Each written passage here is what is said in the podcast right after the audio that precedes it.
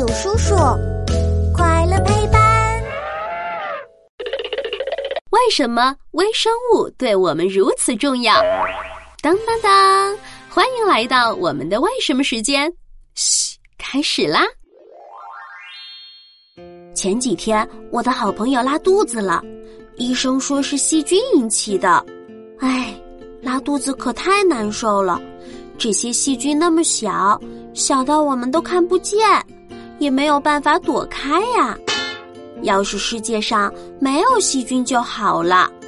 啊，宝贝，作为单细胞微生物，细菌也分好细菌和坏细菌呢。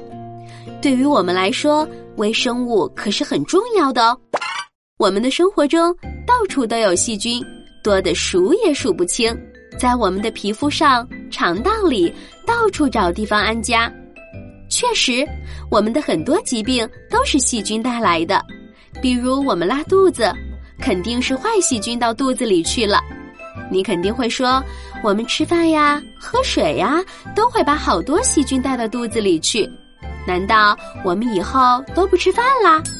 呵呵，也不用担心啊，我们也只是偶尔才会拉肚子啦。你知道是为什么吗？那是因为我们肚子里的好细菌在保护我们呀。当坏细菌来的时候，好细菌就会把坏细菌赶跑，有的时候还会打仗呢。当然啦，细菌打仗我们是看不到的，但是我们的身体会出现，比如红肿啦、发烧啦这些症状。这个时候就是好细菌和坏细菌打仗哦。当好细菌胜利以后，我们就会慢慢恢复健康啦。而且，好的细菌还会帮助我们消化食物呢。我们吃的酸奶、面包、维生素也都是微生物在发挥作用才能做成哦。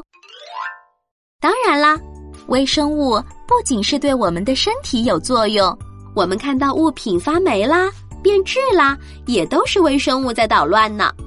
但是，人类制造的垃圾也是因为有微生物，才会像我们消化食物那样慢慢给消化掉。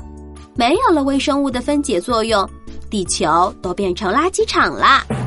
所以，完全没有微生物也是不行的。我们学会跟微生物和平相处就行啦。最后，我想问问你，你还知道生活中哪些食物需要微生物帮忙才能做出来呢？